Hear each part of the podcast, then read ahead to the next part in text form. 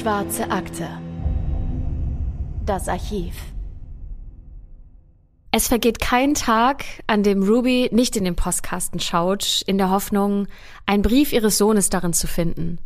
Vor über einem Jahr ist er aufgebrochen, um nach Kalifornien zu trampen. Da war er erst 17 Jahre alt. Mit einem lachenden und einem weinenden Auge hatte sie zugesehen, wie Artemis vor seinem Aufbruch noch ein letztes Mal sein Gepäck kontrolliert hat, ob er auch wirklich alles dabei hat und dann mit einem liebevollen Lächeln für seine Mutter zur Tür hinausgegangen war, voller Vorfreude und Aufregung. Natürlich hatte sie sich für ihn gefreut und das tut sie auch heute noch. Endlich frei und unabhängig sein. Wer träumt nicht davon in dem Alter? Aber trotzdem, ob Artemis sie auch so vermisst? Was er wohl gerade denkt?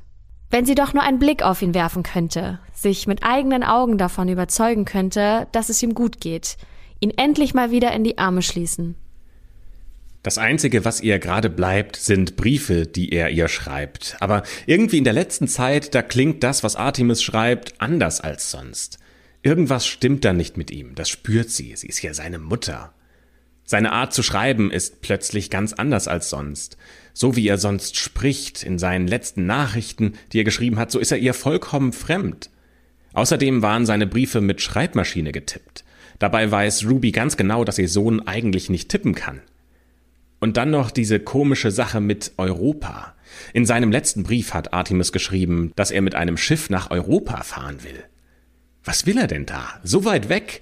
Davon war nie die Rede. Und dann zuckt Ruby zusammen. Denn plötzlich klingelt das Telefon. Sie ist so in Gedanken an Artemis versunken, dass sie alles um sich herum vergessen hat. Aus dem Hörer dringt eine fremde, tiefe Stimme. Dieser Mann sagt, dass Artemis ihm in einem Kampf das Leben gerettet hat und dabei einen Daumen verloren hat. Deswegen kann er Ruby jetzt nicht mehr schreiben.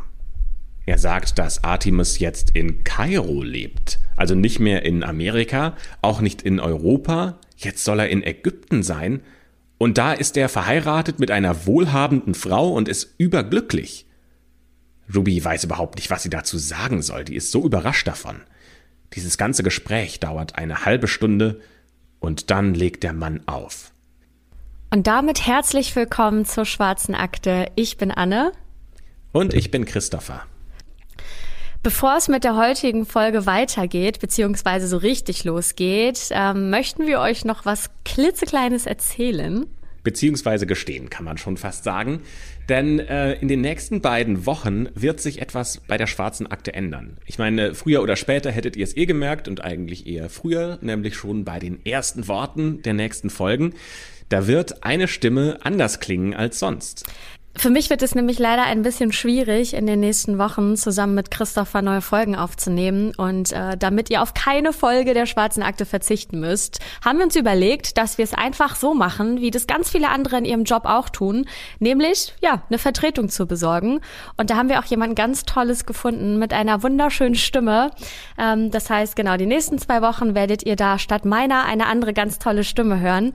Und ähm, danach, keine Sorge, bin ich aber wieder da und ich hoffe, dass ihr mich dann auch überhaupt noch hören möchtet ähm, und euch nicht so sehr an die neue Stimme gewöhnt habt. Aber genau, deswegen, das wollten wir an der Stelle schon mal erzählen. Aber ich würde sagen, Christopher, Jetzt starten wir in ja, den los Fall. geht's mit der Folge. Genau. Es ist nämlich der 2. Januar 1935 und an diesem Tag betritt ein elegant gekleideter junger Mann im schwarzen Mantel die Lobby des Presidential Hotels in Kansas City in Missouri, den USA. Er hat gar kein Gepäck bei sich und fragt nach einem Zimmer in einem der höheren Stockwerke. Und es sei ihm sehr wichtig, das hat er extra betont, dass man von der Straße aus nicht in dieses Zimmer schauen kann. Der Name dieses Gastes ist Roland T. Owen. Der Rezeptionist fragt jetzt auch gar nicht weiter nach, auch wenn er eigentlich schon ein bisschen neugierig ist, was es damit auf sich hat. Und der Blick des Rezeptionisten huscht kurz zu der Narbe, die sich links über den Kopf des Gastes zieht. Diese Narbe ist ja ziemlich groß und weiß und verläuft fast horizontal. Und auch das Ohr ist irgendwie seltsam verformt. Der Rezeptionist erinnert sich, dass er sowas schon mal irgendwo gesehen hat, nämlich bei einem Boxer im Fernsehen. Owen hat ein sogenanntes Blumenkohlohr und das kommt vor, wenn das Ohr zum Beispiel durch heftige Schläge getroffen wird. Denn bleibt die nötige Behandlung aus, so verformt sich der verletzte Knorpel dauerhaft und es entsteht dann eine dickere, wellige Oberfläche, die an die weiße Krone eines Blumenkohls erinnert und deswegen nennt man das Blumenkohlohr. Owen erzählt, dass er aus Los Angeles kommt und nur ins President Hotel wechselt, weil er nicht länger die Wucherpreise im Nachbarhotel zahlen will. Ein Page begleitet den Gast noch hoch in den zehnten Stock, wo Owen das Zimmer mit der Nummer 1046 bezieht. Der Page wundert sich erst über das fehlende Gepäck, aber klar, der ist diskret genug, um nicht nachzufragen, denn Diskretion ist das höchste Gebot in seinem Job und Owen ist nicht der erste seltsame Gast, den er zu seinem Zimmer begleitet. Owen schaut sich dann in dem Zimmer um. Es ist großzügig möbliert, neben dem Bett auf der rechten Seite gibt es einen Schreibtisch gegenüber, daneben ist ein kleiner Tisch mit einem Hoteltelefon und noch ein paar Sitzgelegenheiten. Vom Fenster aus kann er direkt in den Innenhof schauen, doch hier im zehnten Stock, da sind sie so weit oben, dass man nicht wirklich erkennen kann, was da unten vor sich geht. Owen schaut sich das an und nickt zufrieden. Perfekt. Das Zimmer ist genau das, was er sich vorgestellt hat. Er nimmt dann Haarbürste, Kamm und Zahnpasta aus seiner Tasche und legt sie beiseite. Er verabschiedet den Pagen, nicht ohne dessen erstaunten Blick zu bemerken, denn der Page kann diesen erstaunten Blick einfach nicht schnell genug verbergen, aber Owen ist das offensichtlich egal, denn er ist niemandem irgendeine Rechenschaft schuldig.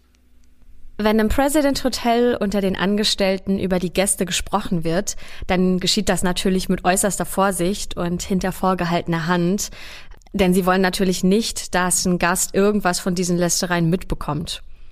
Roland T. Owen ist kaum wenige Stunden im Hotel, da ist sein Name schon über zahlreiche Lippen gegangen. Nicht nur, weil er irgendwie, ja, für sie komisch ausschaut, mit der Narbe am Kopf und dem Blumenkohlohr, viel merkwürdiger finden sie es, dass dieser Owen die ganze Zeit im Dunkeln sitzt und auf irgendjemanden zu warten scheint. Als Mary, die im President Hotel als Reinigungskraft arbeitet, in Owens Zimmer nach dem Rechten schauen möchte, findet sie den Gast irgendwie seltsam nervös vor. Die Vorhänge sind zugezogen und nur die Schreibtischlampe brennt und wirft ein schummriges Licht auf die Szenerie, die sich ihr da bietet. Und kaum, dass Mary den Raum betritt, springt Owen auf und verlässt das Zimmer. Er bittet sie noch im Herausgehen, die Tür nicht zu schließen, da er noch einen Freund erwartet. Das ist jetzt der zweite Moment, in dem Owen komisch auffällt. Aber auch Mary stellt da keine Fragen. Sie denkt sich einfach ihren Teil und erfüllt dem Gast seinen Wunsch. Denn wie heißt es so schön? Der Kunde ist König. Und wenn der lieber in einem dunklen, stickigen Zimmer wohnen will, dann soll er's halt tun. Aber irgendwas in Owens Gesichtsausdruck verrät Mary, dass der Gast ein Problem hat. Sie weiß selbst nicht genau, was das ist, aber Owen sieht entweder besorgt oder ängstlich aus. Als Mary dann ein paar Stunden später wiederkommt, um frische Handtücher vorbeizubringen, liegt Owen vollständig angezogen auf seinem Bett, noch immer im Dunkeln. Auf dem Schreibtisch liegt ein Zettel, auf dem steht Don, ich bin in 15 Minuten wieder zurück. Warte. Mary tauscht die Handtücher zügig aus und verlässt das Zimmer, damit der Gast nicht länger als nötig gestört wird. Aber ihr ist das irgendwie unheimlich. Denn irgendwas stimmt mit Owen nicht. Daran besteht ja kein Zweifel. Das empfinden auch ihre Kolleginnen und Kollegen so, mit denen sie darüber gesprochen hat. Und ob Owen wirklich die ganze Zeit auf diesen Don gewartet hat, der nicht kommt? Sie zuckt mit den Schultern, geht weiter zum nächsten Zimmer und macht dort ihren Job. Letztendlich kann ihr das ja auch egal sein, denn es sind Privatangelegenheiten eines Gastes, die gehen sie nichts an, sie ist einfach nur hier in diesem Zimmer, um ihre Aufgabe zu erledigen. Am nächsten Morgen, es ist der 3. Januar 1935, macht sich Mary wieder auf den Weg zum Zimmer 1046. Die morgendliche Putzrunde steht nämlich an und alle Zimmer müssen frisch für den Tag gemacht werden. Es ist jetzt gerade ungefähr halb elf, als Mary die Tür mit ihrem Generalschlüssel öffnet. Sie geht davon aus, dass Owen ausgegangen sei, sonst wäre seine Tür ja von außen nicht verschlossen gewesen. Ohne sich viele Gedanken zu machen, betritt Mary das dunkle Zimmer und erschrickt sich zutiefst, als sie einen Schatten am Schreibtisch sitzen sieht. Es ist Owen, der wieder auf etwas zu warten scheint. Und in diesem Moment wird Mary bewusst, dass jemand den Gast von außen eingeschlossen haben muss. Und in diesem Moment läuft ihr auch ein Schauer den Rücken herunter und sie fragt sich, was geht hier eigentlich vor sich? Und warum ist Owen so ruhig, wenn er doch eingeschlossen wurde? Und dazu noch diese stickige Luft im Zimmer und die Dunkelheit, das ist alles für sie kaum auszuhalten. Dann klingelt das Telefon. Mary zuckt zusammen und muss dann den Kopf über sich selbst schütteln. Offensichtlich steigert sie sich gerade in irgendwas rein. Bestimmt gibt es für alles hier eine vernünftige Erklärung. Owen nimmt den Hörer ab, wartet einen Moment und sagt dann Nein, Don, ich möchte nichts essen. Ich habe keinen Hunger. Ich habe gerade erst gefrühstückt. Einen Augenblick später wiederholt er Nein, ich habe keinen Hunger. Mary macht sich still an ihre Arbeit und hält dann überrascht inne, als Owen das Wort an sie richtet. Er fragt sie, was genau ihre Zuständigkeiten hier im Hotel sind, ob sie für den ganzen Flur verantwortlich ist und ob das President Hotel ein Wohnhotel ist. Sie antwortet höflich, während sie weiterputzt. Dann nimmt sie die benutzten Handtücher und verlässt das Zimmer und ist heilfroh, als die Tür hinter ihr zufällt. Ja, als Zimmermädchen sieht man bestimmt einige komische Sachen, aber das ist schon was Besonderes. Als Mary am Nachmittag wieder zum Zimmer 1046 muss, um neue Handtücher zu bringen, klopft sie zur Sicherheit vorher. Durch die Tür kann sie auch die Stimmen zweier Männer hören, die aber sofort verstummen, als sie das Geräusch an der Tür hören. Wer ist da? fragt eine raue Stimme, die Mary nicht kennt. Sofort denkt sie an diesen Don, auf den Owen ja offenbar die ganze Zeit zu warten scheint. Und sie gibt sich als Zimmermädchen zu erkennen und erklärt, dass sie nur kurz die neuen Handtücher vorbeibringt. Wir brauchen keine neuen, antwortet die raue Stimme ihr. Und Mary bleibt noch einen Moment verwundert vor der Tür stehen, denn sie weiß ja ganz genau, dass sie die gebrauchten Handtücher vorhin mitgenommen hat. Aber gut, wenn das der Wunsch sei, dann muss sie das wohl akzeptieren. Dann bricht die Nacht an und im President Hotel kehrt Ruhe ein. Nur im zehnten Stock, im Zimmer 1046 sind noch laute Stimmen zu hören, sowohl weibliche als auch männliche, und es klingt nach einem großen Streit. Charles arbeitet im President Hotel als Fahrstuhlführer und übernimmt an diesem Abend die Nachtschicht. Um Mitternacht herum hat er eine Menge zu tun, aber dann wird's ruhiger. Zu den Gästen, die er im Fahrstuhl auf ihre gewünschte Etage bringt, zählt auch eine Frau, die er schon häufiger hier gesehen hat. Die ist immer in Begleitung unterschiedlicher Männer, weshalb Charles davon ausgeht, dass die Frau mit ihnen, sagen wir mal, kommerziell verkehrt. Die ist etwa 1,70 groß, die hat schwarzes Haar, die ist weder besonders dünn noch besonders dick und sie trägt einen schwarzen Mantel, dessen hochstehender Kragen mit einem hellen Feldstreifen versehen ist. Charles bringt die Dame erstmal in den zehnten Stock, wo sie in das Zimmer mit der Nummer 1026 möchte. Keine fünf Minuten später ruft die Dame wieder den Aufzug und ist sichtlich verwirrt. Der, zu dem sie eigentlich wollte, sei gar nicht im Zimmer 1026 gewesen. Ob sie vielleicht das Zimmer vertauscht hat? Aus dem einen dringt ja noch Licht und die Frau bleibt eine gute halbe Stunde im zehnten Stock, verlässt dann das Hotel nur um dann eine knappe Stunde später wieder zurückzukommen. Dieses Mal aber mit einem Mann an ihrer Seite. Der ist ungefähr so groß wie sie, von schlanker Natur, mit einem hellbraunen Mantel, braunem Hut und braunen Schuhen. Charles fährt die beiden in den neunten Stock, nur um die Dame dann gegen Viertel nach vier Uhr morgens wieder zurück in die Lobby zu fahren. Und kurz darauf verlässt auch ihre männliche Begleitung das Hotel.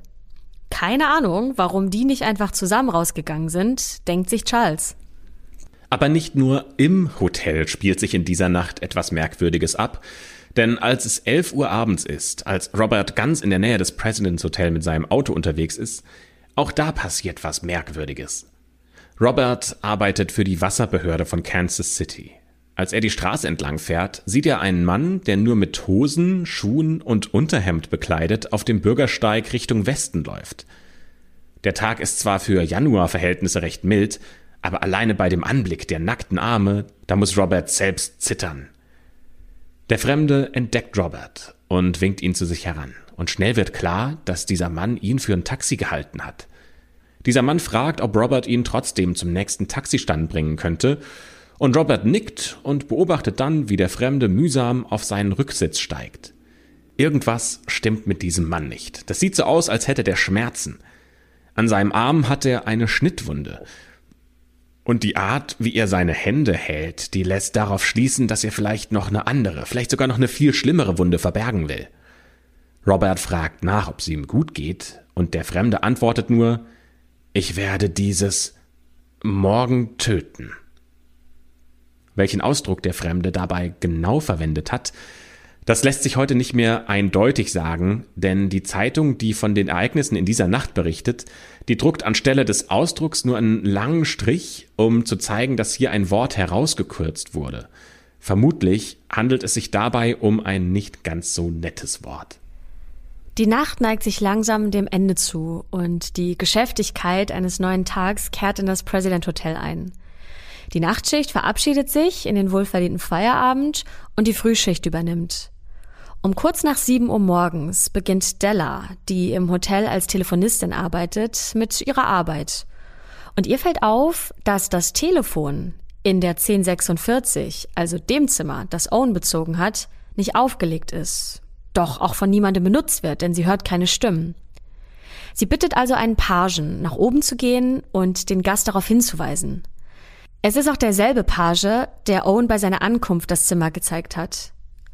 Als dieser Page jedoch am Zimmer 1046 ankommt, findet er die Tür verschlossen vor. Und an der Klinke hängt sogar noch ein Bitte nicht stören Schild. Der Page klopft laut, doch er erhält keine Antwort. Er versucht es also nochmal und nochmal und hört schließlich eine tiefe Stimme, die ihn hereinbittet. Doch der Page hat gar keinen Schlüssel dabei, also klopft er nochmal. Die tiefe Stimme erklingt dann erneut, doch was sie sagt, ergibt überhaupt gar keinen Sinn. Mach das Licht an. Der Page klopft also wieder und wieder, und nach dem siebten oder achten Mal ruft er einfach Legen Sie den Hörer wieder auf das Telefon. Und als er keine Antwort erhält, kehrt er zurück in die Lobby. Und dort erzählt er Della, dass Owen vermutlich betrunken ist und sie besser noch ein bisschen warten sollen. Als der Hörer dann gegen halb neun Uhr morgens immer noch abgenommen ist, da schickt Della einen anderen Pagen nach oben. Der hat jetzt dieses Mal den Schlüssel dabei, diesen Fehler machen die auf jeden Fall nicht zum zweiten Mal, mit dem er dann die Tür, die noch immer abgeschlossen ist, öffnen kann. Das Zimmer ist völlig dunkel. Nur durch das Licht des Flurs kann der Page Owens Umrisse erkennen. Der liegt nackt auf seinem Bett, umgeben von dunklen Flecken auf seinem Bettlaken. Der Page sieht, dass das Telefon umgeschmissen worden ist und stellt es wieder ordentlich hin, mit dem Hörer genau dahin, wo er hingehört. Dann schließt er das Zimmer hinter sich ab, kehrt zurück in die Lobby und berichtet seinem Aufseher ebenfalls, dass Owen vermutlich betrunken ist. Ob er diese dunklen Flecken auf dem Bett registriert hat? Und wenn ja, warum er nicht reagiert hat? Das weiß nur der Page selbst. Gute zwei Stunden später hat schon wieder jemand den Hörer abgenommen. Und langsam ist Della richtig genervt. Was ist denn da schon wieder los? Wieder muss sie einen Pagen zum Zimmer 1046 schicken und dort stellt dieser fest, dass die Tür noch immer verschlossen ist und dass auch noch immer das Bitte nicht stören Schild an der Tür hängt. Als nach mehrfachen Klopfen noch immer keine Reaktion von drinnen kommt, öffnet der Page die Tür, denn dieses Mal hat er einen Generalschlüssel dabei. Und er erstarrt. Denn Owen liegt einen knappen Meter vor der Tür auf dem Boden, auf Knie und Ellenbogen gestützt, und seinen Kopf hält er in den Händen, er selbst ist mit Blut beschmiert. Der Page ist zunächst wie gelähmt, weil damit hat er überhaupt nicht gerechnet, so ein Bild vor sich zu sehen, und macht das Licht an, legt dann den Hörer zurück auf das Telefon und sieht dabei noch viel mehr Blut an den Wänden, auf dem Bett und im Badezimmer. Voller Angst rennt der Page zurück in die Lobby und erzählt seinem Manager, was er gesehen hat. Dann kommt sofort die Polizei, kurz darauf auch ein Arzt. Der Arzt stellt fest, dass Owen noch nicht tot ist, der scheint gerade noch so am Leben zu sein, aber der braucht sofort Hilfe. Die Detectives, die vor Ort sind, sind geübt darin, in solchen Situationen einen kühlen Kopf zu bewahren. Während um sie herum die Panik ausbricht, leisten sie Owen erste Hilfe und sichern den Tatort. Sie stellen fest, dass man Owen um seinen Hals, um die Fuß- und um die Handgelenke Fesseln angelegt hat, Außerdem hat man ihm mehrfach in die Brust gestochen. Eine der Messerspitzen ist in seine Lunge gedrungen und sein Schädel wurde durch wiederholte Schläge auf die rechte Seite zertrümmert. Es sieht so aus, als wäre er gefoltert worden. An seinem Hals befinden sich Male, die auf Erwürgen hindeuten. Und wenn man genauer hinsieht, dann entdecken die Detectives sogar Blutspritzer an der Decke. Owen kann durch die Schmerzen und den Schock gerade noch so sprechen. Und auf die Frage eines Detectives, mit wem er denn zusammen im Zimmer war, antwortet er, mit niemandem. Der Detective erkennt, dass Owen kurz davor ist, ohnmächtig zu werden, aber er muss unbedingt noch Informationen aus ihm herauskriegen, bevor der vollständig abdriftet. Wer weiß, ob das vielleicht nicht die letzte Chance ist, Informationen aus ihm rauszubekommen. Jetzt wäre Owens Gelegenheit, seinen Angreifer ans Messer zu liefern und der Polizei damit die Arbeit zu erleichtern. Der Detective fragt ihn also, warum sind Sie so verletzt? Und Owen sagt, ich bin gegen die Badewanne gestoßen. Der Detective fragt, haben Sie versucht, sich umzubringen? Und Owen sagt, nein. Ja, kurz darauf verliert Owen das Bewusstsein und wird ins Krankenhaus gebracht, wo er leider kurz nach Mitternacht am 5. Januar 1935 verstirbt. Der Arzt, der im Krankenhaus noch versucht hat, Owens Leben zu retten, schätzt die Tatzeit auf sechs bis sieben Stunden vor seinem Tod ein. Ein großer Teil des Bluts ist bereits zu einer harten Masse getrocknet. Das bedeutet, als der Page am Morgen zum ersten Mal zu Owens Zimmer kam, um ihn auf das Telefon hinzuweisen, da muss er auf jeden Fall schon schwer verletzt gewesen sein. Die Detectives durchsuchen das Zimmer in der Hoffnung auf Antworten. Und sie finden nichts. Keine Kleidung, nicht mal der schwarze Mantel, mit dem Owen das Hotel betreten hat, kein Hemd, kein Unterhemd, keine Hose, keine Schuhe, keine Socken, das Einzige, was sie finden, ist das Etikett einer Krawatte. Auch die im Hotel üblich ausgelegte Seife ist verschwunden, ebenso wie das Shampoo und die Handtücher. Es gibt auch kein Messer oder eine andere Art der Waffe, mit der Owen die Stichwunden zugefügt worden sein könnten.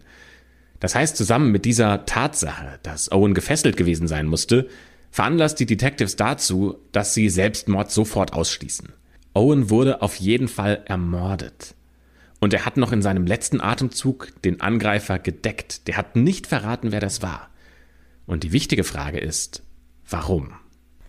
Neben dem Etikett finden die Ermittler auch eine Haarnadel, eine Sicherheitsnadel, eine nicht angezündete Zigarette und eine kleine unbenutzte Flasche mit verdünnter Schwefelsäure. Außerdem stehen in dem Zimmer zwei Wassergläser. Das eine befindet sich auf dem Regal über dem Waschbecken, das andere, bei dem übrigens ein zackiges Stück fehlt, liegt im Waschbecken. Auf dem Telefon entdecken die Ermittler vier kleine Fingerabdrücke, möglicherweise von einer Frau. Weder Owen noch den Hotelangestellten können sie diese Abdrücke aber zuordnen. Sie stehen also vor einem Rätsel und fragen sich, was ist hier vorgefallen? Hatte Owen die vielen Stunden lang in der Dunkelheit willentlich auf seinen Mörder gewartet? Die Polizei hat nur diese paar Anhaltspunkte. Deswegen beginnen sie erstmal bei dem, was offensichtlich erscheint. Nämlich sie durchsuchen Roland T. Owens Vergangenheit. Wer ist dieser Typ überhaupt?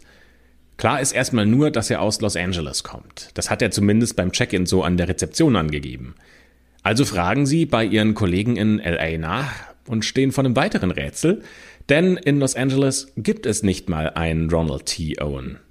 Wenn der Tote aus Zimmer 1046, also unter einem falschen Namen im Hotel eingecheckt ist, dann wird es wahnsinnig schwer herauszufinden, wer der eigentlich in Wirklichkeit ist. Auch Owens Fingerabdrücke, die dann zum FBI geschickt werden, die ergeben keinen Treffer in der Datenbank und so wissen sie nach wie vor nicht, wer diese Person eigentlich ist. Die Ermittlerinnen und Ermittler hoffen auf die Hilfe der Öffentlichkeit. Sie fertigen deswegen ein Phantombild an, das wir euch auch mal in der Folgenbeschreibung verlinkt haben. Außerdem bahren sie Owens Leiche in einem Bestattungsinstitut auf, sodass jeder vorbeikommen und sie sich anschauen kann. Da der Tote durch diese markante Narbe am Kopf und das Blumenkohlohr eigentlich leicht zu identifizieren sein sollte, sind die Detectives auch ziemlich optimistisch. Hunderte von Menschen werfen auch einen Blick auf den identitätslosen Mann in der Angst, ihn als irgendjemand zu erkennen, den sie vielleicht schon selbst lange vermissen. Unter diesen Menschen ist auch Robert, der in jener Nacht für die Wasserbehörde unterwegs war. Er kann den Toten auch als den Mann identifizieren, der zu ihm ins Auto gestiegen ist. Doch die Polizei hat Zweifel daran. Wenn der vermeintliche Owen tatsächlich nur in Unterhemd und offensichtlich verletzt aus dem Hotel gegangen wäre, dann hätte ihn doch jemand der Hotelangestellten gesehen. Und das war nicht der Fall. Andere behaupten, den Mann in jener Nacht in Begleitung zweier Frauen in verschiedenen Bars ganz in der Nähe gesehen zu haben.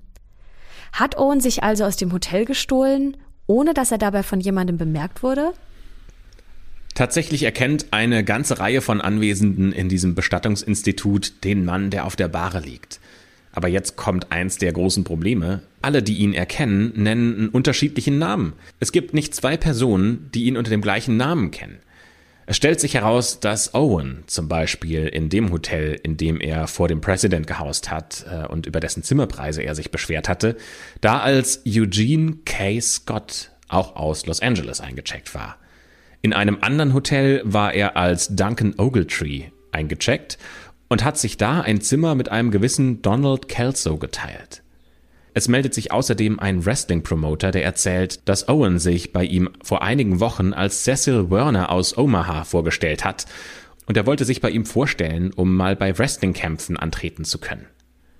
Owens Weg hat sich also mit dem von vielen anderen Menschen überschnitten und trotzdem bleibt er ein Mysterium. Denn welche dieser vielen Identitäten seine wahre ist, das finden die Ermittler nicht heraus. Zumindest fürs Erste. Werbung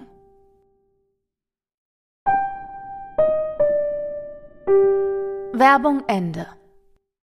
Auch die anderen mysteriösen Gestalten, die in jener Nacht vom 3. Januar aufgetaucht sind, können die Ermittler nicht finden.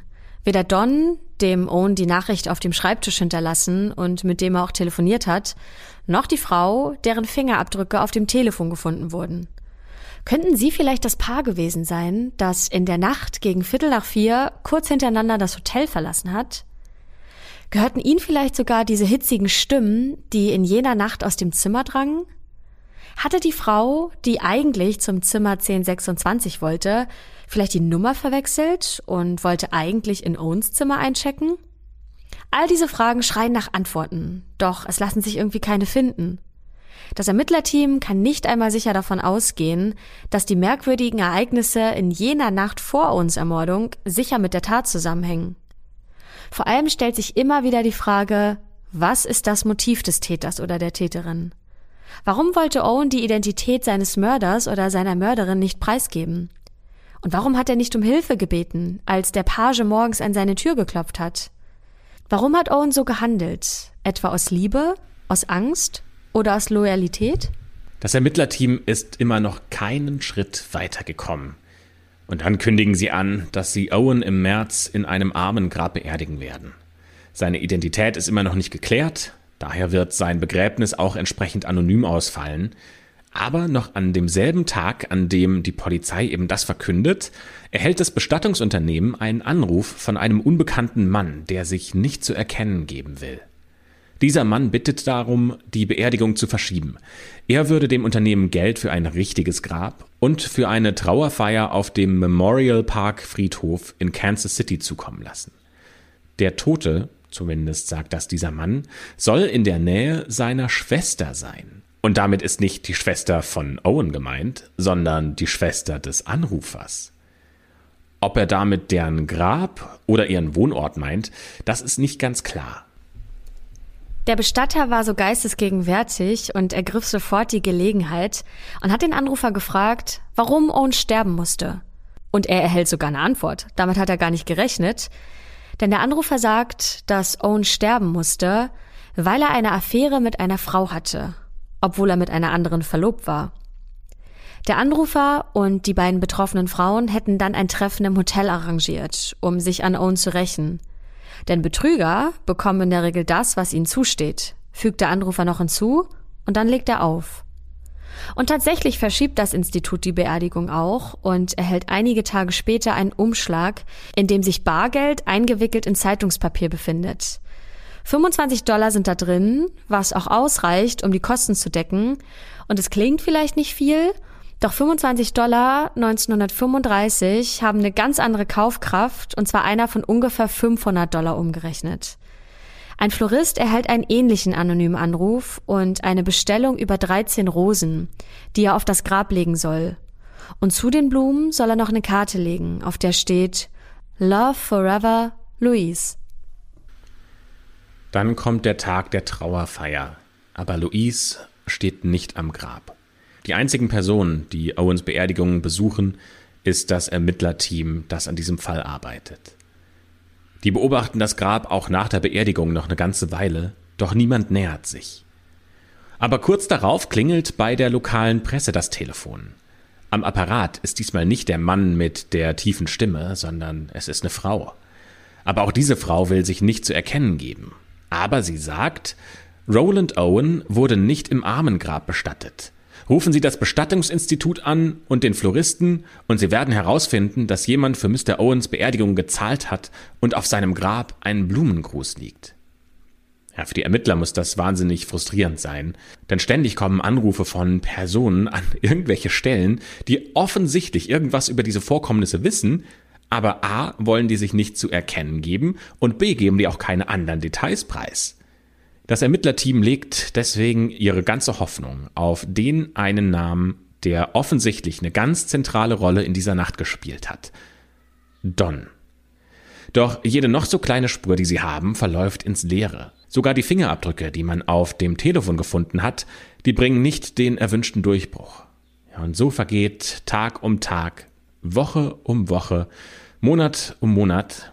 Genau genommen vergehen fast zwei Jahre, bis zu dem Tag, an dem durch Zufall der unerwartete Durchbruch gelingt. Es ist Herbst, als Ruby Ogletree in einer Ausgabe der Zeitschrift The American Weekly das Bild ihres toten Sohnes entdeckt. Ruby, die ihren Sohn mit einem lachenden und einem weinenden Auge hatte nach Kalifornien trampen lassen und seitdem immer auf seine Briefe gewartet hatte. Briefe, die sich am Ende gar nicht mehr nach ihrem Sohn angehört haben. Sogar zum FBI war sie schon gegangen, als sie die Ungewissheit gar nicht mehr ausgehalten hat, doch auch die hatten ihren Sohn nicht ausfindig machen können. Ruby starrt jetzt also fassungslos auf dieses Foto in der Zeitung. Die Narbe auf Artemis Kopf ist deutlich zu erkennen und es besteht kein Zweifel, dass sie sich irren könnte. Diese Narbe ist das Überbleibsel eines Unfalls in Artemis Kindheit, bei dem er sich mal mit heißem Fett verbrannt hat. Sein Haar ist nämlich an der betroffenen Stelle nicht mehr nachgewachsen. Das Mysterium von Zimmer Nummer 1046 steht als Schlagzeile über seinem Foto. Die Buchstaben verschwimmen vor ihren Augen und ihr Herz rast und sie denkt sich, das, das kann doch nicht wahr sein. Das kann nicht wahr sein, was ich hier sehe. Zum einen ist da natürlich, dass sie gerade durch diesen Artikel erfahren hat, dass das, was sie immer befürchtet hat, wahr geworden ist, nämlich dass ihr Sohn gestorben ist. Aber dann kommt ihr die Erkenntnis, dass wenn das stimmt, was in diesem Artikel drin steht, wenn das alles so passiert ist, wie es da geschrieben wurde, dann hat sie noch Briefe von ihm erhalten, als Artemus eigentlich schon tot war. Diese Briefe und auch den seltsamen Anruf des Mannes, der ihr von seinem neuen Leben in Ägypten erzählt hat, die kamen alle, nachdem diese ganzen Ereignisse in Zimmer 1046 schon lange passé waren. Ja, wer ist dieser Mann, der bei ihr angerufen hat? Was will der von ihr? Und was ist mit ihrem Jungen geschehen? Ruby ruft bei der Polizei an. Während sie die Nummern wählt, zittert ihre Hand. Und schon bald darauf drucken die Zeitungen im ganzen Land den wahren Namen des Toten von Zimmer 1046. Artemus Ogletree, der im Alter von 17 Jahren von zu Hause weggegangen ist und seitdem mit verschiedenen Identitäten an unterschiedlichen Orten gelebt hat der nicht nur seiner Mutter, sondern auch dem ganzen Ermittlerteam vor Ort ein fast unlösbares Rätsel gestellt hat.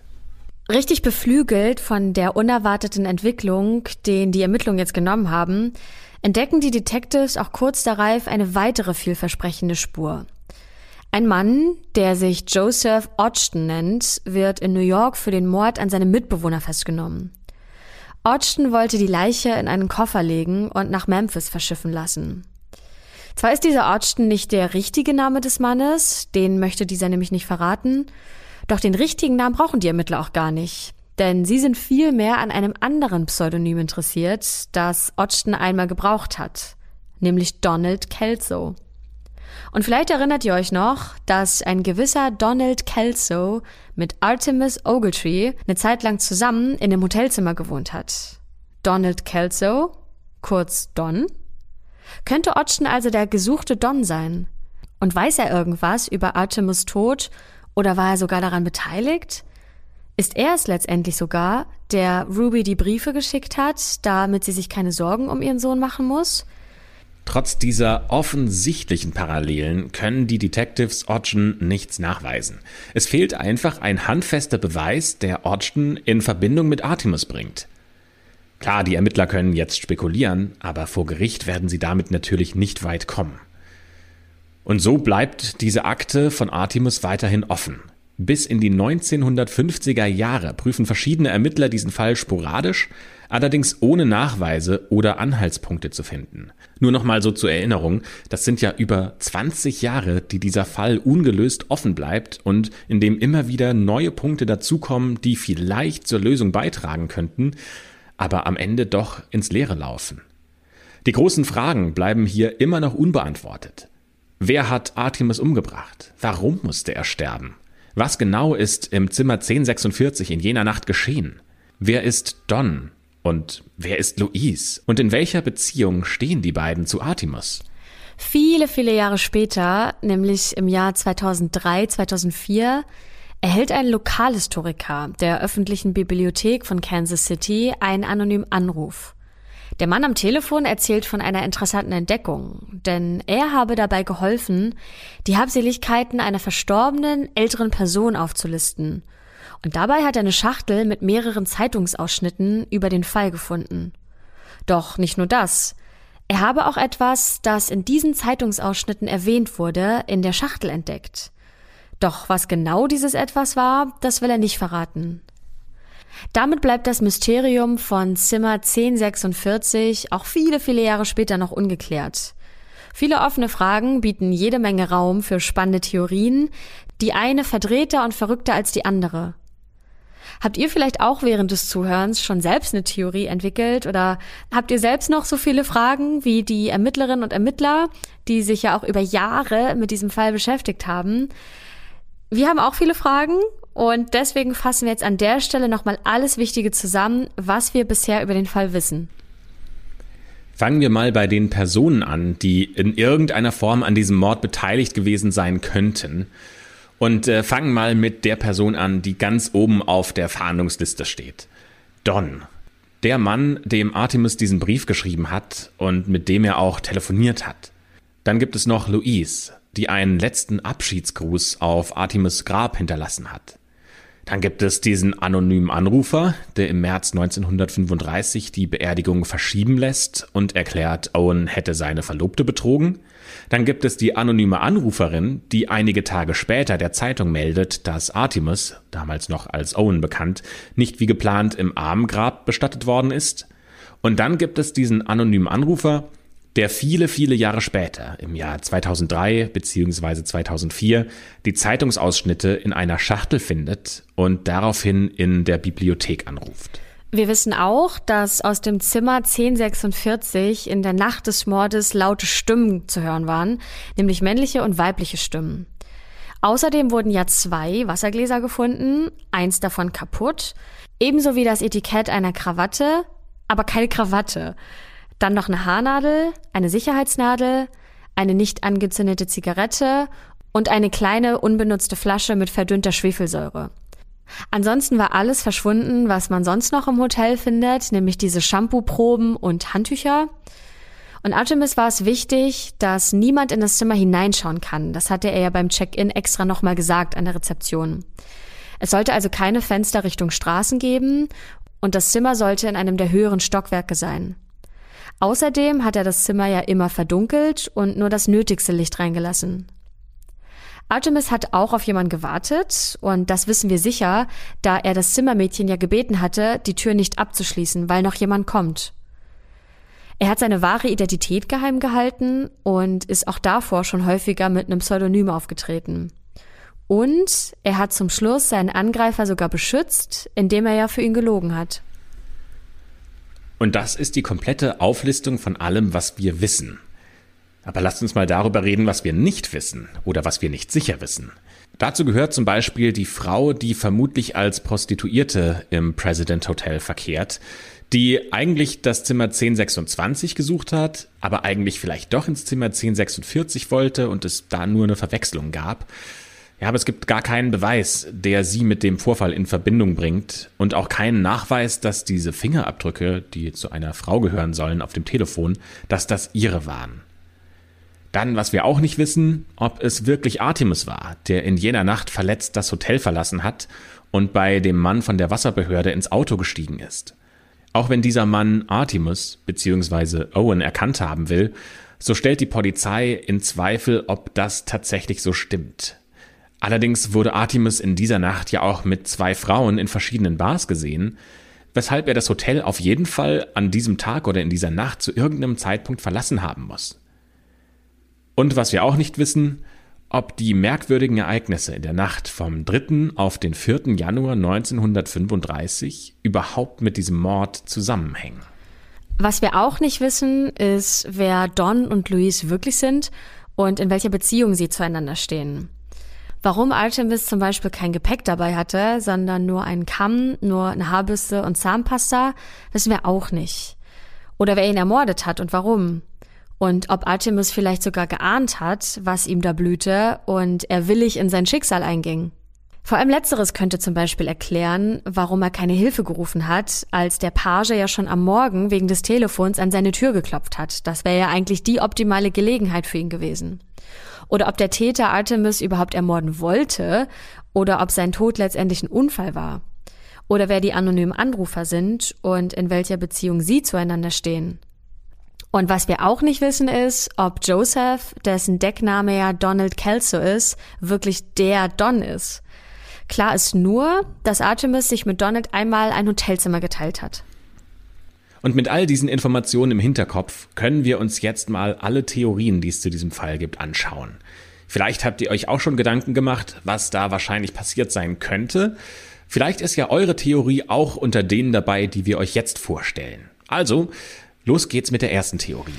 Wir können auf jeden Fall sicher davon ausgehen, dass Don, wer auch immer Don tatsächlich als Person ist, die Verabredung war, auf die Artemis gewartet hat. Ansonsten würde es ja keinen Sinn ergeben, dass dieser ihm eine Nachricht auf dem Schreibtisch hinterlassen hat. Da allerdings nicht nur Männer, sondern auch eine Frauenstimme aus dem Zimmer gehört wurden, kann Don nicht der einzige Besuch gewesen sein. Nehmen wir mal an, diese Frau ist Louise. Louise hat ja der Karte auf dem Grab nachzuurteilen eine Liebesbeziehung mit Artemis. Aber Artemis soll sie ja betrogen haben, weshalb sie sehr aufgebracht ist. Sie ist also ins Hotel gekommen, um das Problem mit Artemis aus der Welt zu schaffen, aber sie hat jemanden mitgebracht, der ihr zur Seite steht, nämlich Don. Vielleicht könnte ja Don ihr Bruder sein oder ein anderer Verwandter, dem sie vertraut, oder auch nur ein Freund. Das Gespräch zwischen diesen dreien eskaliert dann, was die lauten Stimmen erklären würde. Daraufhin bringt einer der beiden, oder beide vielleicht sogar gemeinsam, Artemis um. Nachdem sie ihn mit Gewalt den Schmerz haben spüren lassen, den Artemis Louise durch seine Untreue zugefügt hat. Es könnte ja sein, dass Louise die Frau ist, die häufiger im Hotel verkehrt und von den Angestellten als Prostituierte vermutet wird, und der Mann, der in jener Nacht 15 Minuten nach ihr das Hotel verlassen hat, das könnte Don sein. Wenn wir diesen Gedanken jetzt mal weiterspinnen, dann könnte Don der anonyme Anrufer gewesen sein, der Artemis Beerdigung verschoben und bezahlt hat. Er wusste ja von der Affäre und könnte deshalb diese Information auch am Telefon erzählen. Doch Don hat vielleicht ein schlechtes Gewissen bekommen. Vielleicht wollte er Artemis gar nicht töten, sondern ihm nur einen Denkzettel verpassen, dass er so nicht mit Louise, möglicherweise seiner Schwester, umgehen darf. Deshalb hat er vielleicht die Beerdigung bezahlt und so sein Gewissen beruhigt am Ende. Und da Donja wusste, wie viel Artemis Luis bedeutet, wollte er ihn auch gern in der Nähe wissen. Luis hingegen könnte die weibliche Anruferin gewesen sein, die der Presse von der Verschiebung der Beerdigung dann erzählt hat. Aber was ist, wenn tatsächlich Don als Unterstützung für Luis mit vor Ort war? Und ja, es war ja schon klar, dass dieses Gespräch ungemütlich werden würde. Warum hat dann Artemis in seiner Notiz nur Don und nicht auch Louise erwähnt? Und warum hat Don ihn am Telefon gefragt, ob er Hunger hat und ob er was essen will? Und warum wartet dann Artemis bei geschlossenen Gardinen extra in einem Zimmer, das man von außen gar nicht einsehen kann? Dass jemand das Zimmer 1046 betreten hat, in der Absicht, Artemis Gewalt anzutun, das ist offensichtlich. Denn diese Person muss ja mit einer Waffe ausgestattet gewesen sein, nämlich mit diesem spitzen Messer, mit dem auf Artemis eingestochen wurde, mit den Seilen zum Fesseln, mit der Schwefelsäure, die von der Polizei später gefunden wurde. Ja, und entweder ist dieser jemand Don, auf den Artemis ja gewartet hat, oder eine andere Person, die ungewollt in dieses Zimmer eingedrungen ist. Und entweder hat Artemis gewusst, was ihn erwartet, oder er wurde davon überrascht. Doch wenn er von diesem Angriff wirklich überrascht worden wäre, warum hätte Artemis dann der Polizei gegenüber lügen sollen? Warum hat er nicht nach Hilfe gerufen, als er die Möglichkeit dazu hatte? Oder war seine Bitte, der Page solle das Licht anmachen, vielleicht doch irgendwie ein versteckter Hilferuf? Doch wenn dieser das getan hätte, dann hätte er den verwundeten Artemis ja gesehen. Es liegt also nahe, dass Artemis sich der möglichen Gefahr bewusst war und deshalb auch das abgelegene Zimmer gewählt hat und im Dunkeln auf seinen Besuch gewartet hat. Vielleicht wollte er, dass niemand Zeuge davon wird, was in diesem Zimmer geschieht, und vielleicht hat er auch schon geahnt, dass es eine Auseinandersetzung geben würde, die eskaliert und sogar zu seinem Tod führen kann. Das würde zumindest erklären, warum er es nicht für nötig gehalten hat, Gepäck mitzubringen. Vielleicht musste er aber auch für einen schlimmen Fehler bezahlen, den er begangen hat. Und dieser Fehler könnte zum Beispiel der Betrug seiner Verlobten sein oder vielleicht auch was ganz anderes, was vielleicht was mit Drogen, Spielschulden oder anderen illegalen Mitteln zu tun hat. Aber das ist ja wirklich jetzt schon reinste Spekulation, das wissen wir natürlich nicht. Und wie passt jetzt Don aber in diese Theorie rein? Warum sollte der denn Artemis fragen, ob er Hunger hat, wenn er doch nur ins Hotel kommen will, um ihn einen Denkzettel zu verpassen? Artemis und Don standen, zumindest scheint es ja so, in einer guten Beziehung zueinander. Und so ist es gut möglich, dass Don nicht als sein Gegner, sondern als sein Liebhaber zu Artemis kam. Das würde auch erklären, warum niemand in das Zimmer schauen sollte. Don könnte eine Affäre sein, die am Ende der Grund für den Mord war. Dann hätte also nicht Don, sondern eine dritte Person Artemis umgebracht, als Rache für den Betrug. Wenn Artemis wirklich homosexuell war, dann würde das erklären, warum er der Polizei nicht erzählen wollte, was ihm zugestoßen ist. Er wollte vielleicht seinen Freund beschützen, denn Homosexualität war 1935 nicht nur verpönt, sondern sogar noch illegal und stand unter Strafe. Das hat sich in den USA übrigens erst viele, viele Jahre später, nämlich in 2003, geändert. Wenn Louise von ihrem Verlobten also mit einem Mann betrogen worden wäre, dann könnte das auch ein Grund für ihr Schweigen und die Anonymität der Anrufer sein. Denn sie wollte nicht mit diesem Stigma leben, dass ihr Verlobter homosexuell ist. Statt zur Polizei zu gehen, hat Louise dann das Problem lieber unter der Hand gelöst oder vielleicht lösen lassen und wollte so ihren guten Ruf wahren. Das heißt, ihre Motive könnten sein Eifersucht, Wut oder vielleicht sogar auch ein bisschen Scham. Auch vor dem Hintergrund einer Affäre zwischen den beiden Männern könnte Don als Täter in Frage kommen. Denn eine prominente Theorie, die im Internet kursiert, besagt, dass Artemis in dem Hotel Dons Sexsklave gespielt hat. Das würde zumindest erklären, warum er gefesselt war. Vielleicht gehörten brutale Sexspiele zu den Vorlieben der beiden Männer und Don hat es nicht geschafft aufzuhören, bevor es zu spät war und das würde erst recht erklären, warum Artemis nicht sagen wollte, was genau passiert ist. Und warum er stundenlang in der Dunkelheit auf Don gewartet hat. Und warum auch keine Schreie aus dem Zimmer gehört wurden, obwohl Artemis ja große Schmerzen erlitten hat. Vielleicht ist ja Don auch gar nicht die Abkürzung von Donald oder einem anderen Namen, sondern eine Anrede, die Artemis gegenüber seinem Liebhaber verwendet. Im Italienischen oder im Spanischen, äh, da gibt es ja diese Anrede Don, die große Höflichkeit oder Respekt ausdrückt.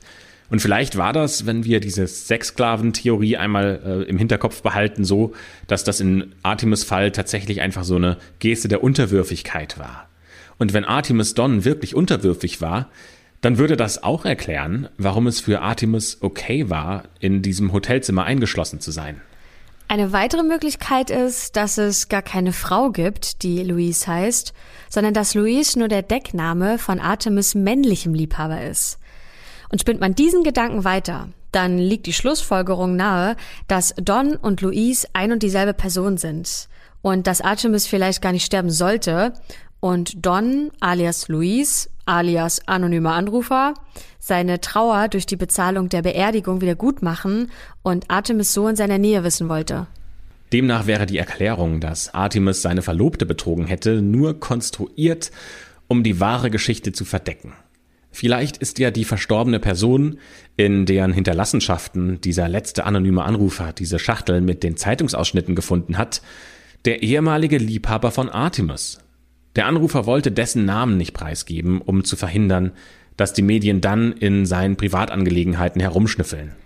Aber da bleibt ja noch die Frage, was mit den Briefen ist, die jemand Ruby, also Artemis Mutter, auch noch nach dessen Tod geschickt hat.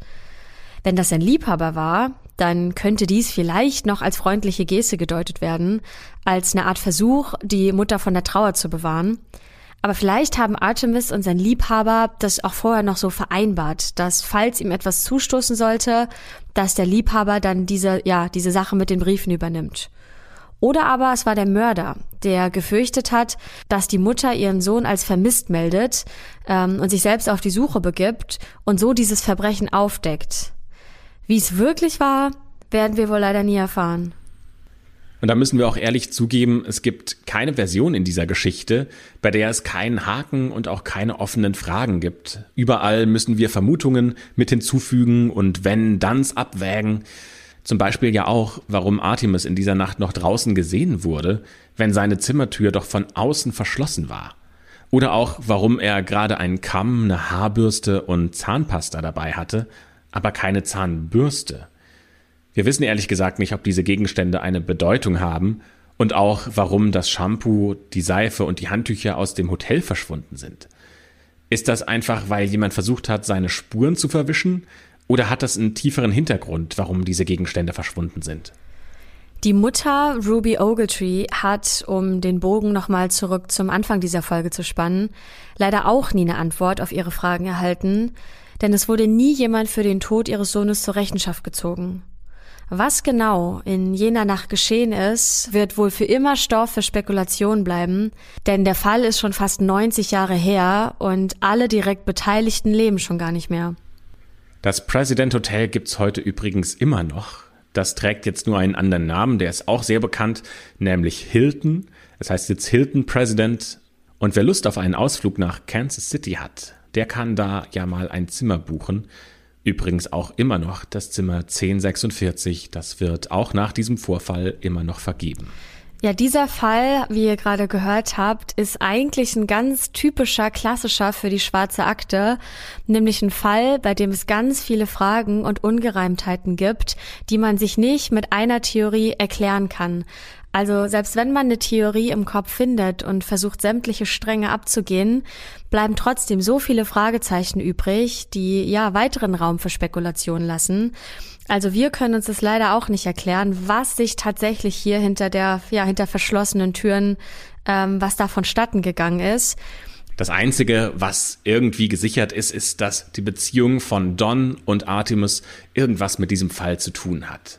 Aber wie die beiden zueinander stehen, ob das eine Affäre war, ob die Rivalen waren, vielleicht weil sie beide die gleiche Frau liebten oder weil Artemis Louise geliebt hat und Don einfach nur ihr Bruder war oder ein enger Verwandter, das ist eine der großen und drängenden Fragen in diesem Fall, die sich allerdings nicht mehr klären lassen.